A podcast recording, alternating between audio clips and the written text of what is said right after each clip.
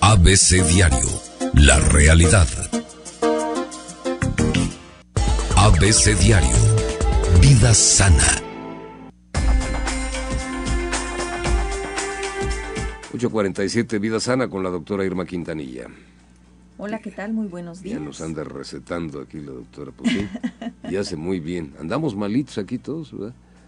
Andamos malitos todos de gripa. A ver, doctora, ¿qué nos vas a compartir hoy? Fíjate, Sergio, que hay personas que me han estado hablando cómo manejo mis emociones, en dónde están, qué es lo que está pasando. Y hoy a, colación les traigo algo que se llama alegoría del carruaje. ¿Lo has escuchado? El carruaje no para nada. Fíjate que está interesante. Está interesante. Mira, aquí sí. Un día de octubre, una voz familiar me dice, asómate a tu ventana y verás un regalo para ti.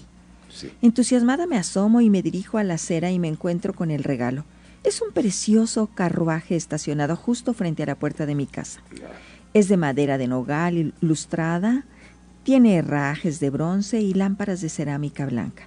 Todo muy fino, muy elegante. Abro la portezuela de la cabina y subo. Un gran asiento semicircular tapizado en pana burdeos y unos visillos de encaje blanco le dan un toque de realeza al cubículo. Me siento y me doy cuenta de que todo está diseñado exclusivamente para mí. Está calculado el largo de las piernas, el ancho del asiento, la altura del techo. Todo es muy cómodo y no hay lugar para nadie más. Entonces miro por la ventana y veo ese paisaje que está a un lado de mi casa, está una fachada al otro lado también, está la casa de mi vecino y digo, qué maravilloso este regalo qué bien, qué bonito. Y me quedo disfrutando de esta sensación.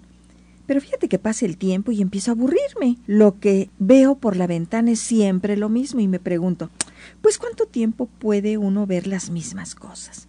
Y empiezo a convencerme de que el regalo que me hicieron no sirve para nada. De eso me ando quejando en voz alta cuando pasa mi vecino y me dice, como adivinándome el pensamiento, ¿qué no te das cuenta que a este carruaje le falta algo? yo pongo cara de, pues que le falta. Y dice, le faltan los caballos. Por eso veo siempre el mismo paisaje, es lo que pienso. Por eso me parece aburrido. Cierto. Entonces voy al corralón de la estación y consigo dos caballos fuertes, jóvenes, briosos. Ato a los animales al carruaje, me subo otra vez y desde que entro grito, ¡Ea! Eh. El paisaje se vuelve maravilloso, extraordinario cambia permanentemente y eso me sorprende. Sin embargo, al poco tiempo empiezo a sentir cierta vibración en el vehículo y una rajadura que se insinúa en uno de los laterales. Son los caballos que me conducen por caminos terribles, atraviesan todos los pozos, se suben a las veredas, me llevan por barrios peligrosos. Me doy cuenta que no tengo el control de nada.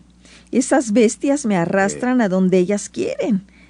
Al principio me pareció que la aventura que se presentaba era muy divertida, pero al final me siento con mucho miedo, es peligroso, me asusto y al darme cuenta de esto tampoco me siento bien, no me sirve.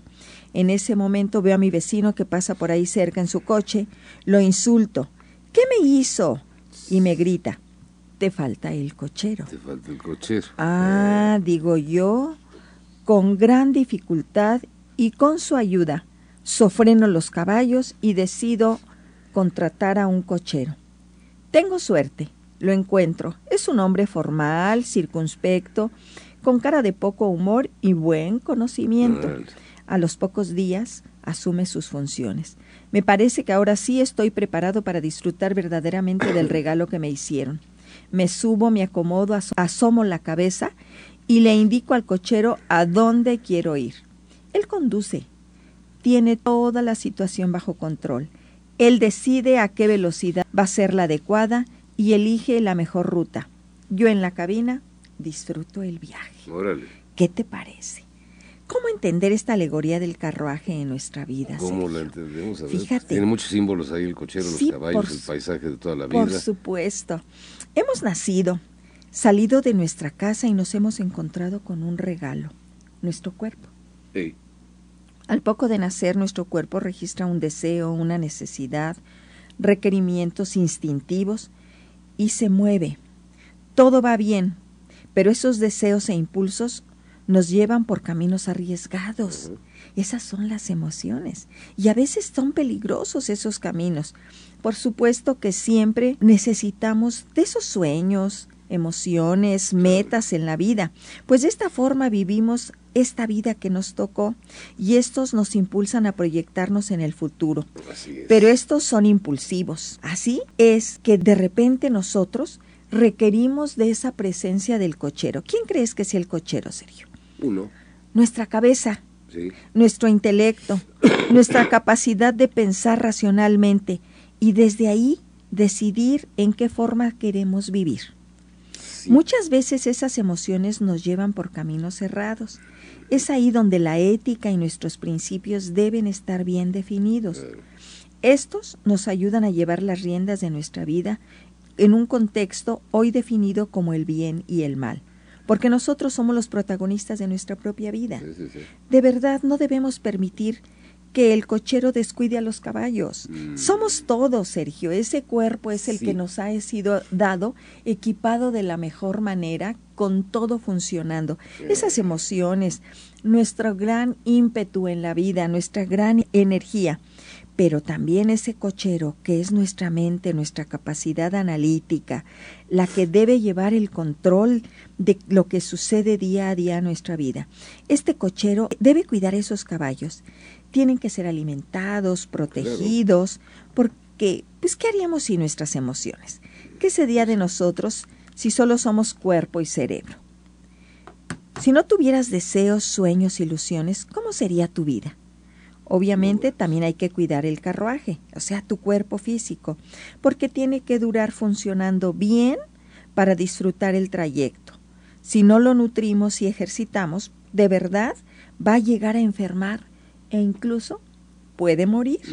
Y ahí pues se acaba el viaje. Esta alegoría del carruaje la uso mucho que la gente la escuche porque en muchas ocasiones no tenemos conciencia de quiénes somos. Y somos este cuerpo físico este cuerpo emocional, este cuerpo mental, y nos tocamos en todo ello y hay que mirarlo, pero hay que saber quién dejamos al mando de nuestra vida. Hoy los invito, queridos amigos, a ser feliz. La felicidad está determinada por el placer que nos permitimos de sentir en cada momento y día, por el privilegio de saber que esta felicidad va a depender solo de nosotros. La felicidad no viene sola, hay que buscarla y la encontrarás porque ¿dónde crees que está? Dentro de nosotros. Yo les digo, cuando tú no sabes quién eres, pues vas imitando lo que hacen los demás. Cuando tú no sabes quién eres, no vas teniendo ese control y ese autocuidado que tiene que ver con esa autoestima. El autoconocimiento, la autoaceptación y por supuesto el autocontrol o autorresponsabilidad depende del primer paso, de la primera pregunta existencial que es ¿quién soy? ¿Quién soy? Y cuando tú sabes quién eres, sabes qué te toca hacer. Y desde ahí partes para ti, pero también para los demás. ¿Quién soy en una relación? Pues yo soy este para mí. Tú eres aquel para ti. Y en el nosotros somos para nosotros, pero hay muchas cosas que a mí no me tocan de ti ni a ti de mí.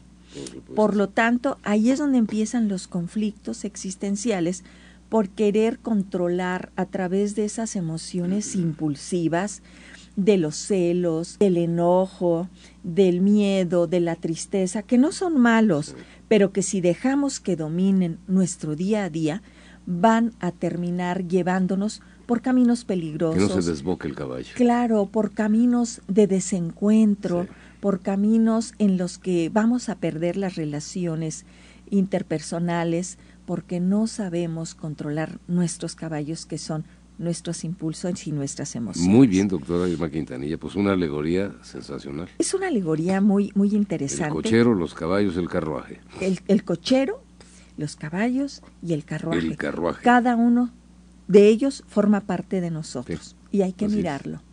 Está interesante, ¿verdad? Interesante, me parece muy bien, dominar las emociones. aprender a dominar las emociones, aprender a darle. Es que no hay emociones negativas. Bueno, es que no hay negatividad. Displacenteras, las que no disfrutas, pero que simplemente, pues también te mueven, porque la emoción viene del emotion, emotion, lo, que me mueve. Y luego dejamos que nos muevan las emociones y que nos conduzcan por donde quiera.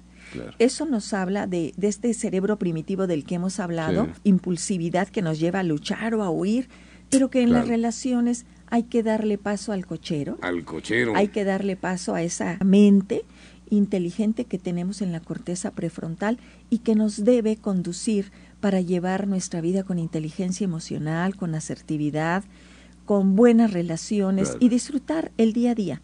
Que no nos alejemos de nuestra felicidad, de nuestra paz, porque en esa paz vamos a poder convivir con los que están a un lado de nosotros con nuestra esposa, con nuestros hijos, con nuestros vecinos, con nuestros compañeros de trabajo. Claro. ¿Cómo ves? Muy bien, doctora Irma Quintanilla. Buena alegoría, buena opinión, buen consejo. Hay que reflexionar. Ahí está de tarea cada quien que cada quien que, la haga, si, lo, quiere hacer. pues yo como siempre les digo, que disfruten de un excelente fin de semana en donde decidan ser las protagonistas o los protagonistas de su vida, que tomen estas riendas de su vida, que no se dejen dominar por sus emociones ni por nadie más. Irma Quintanilla, tus redes, tu página.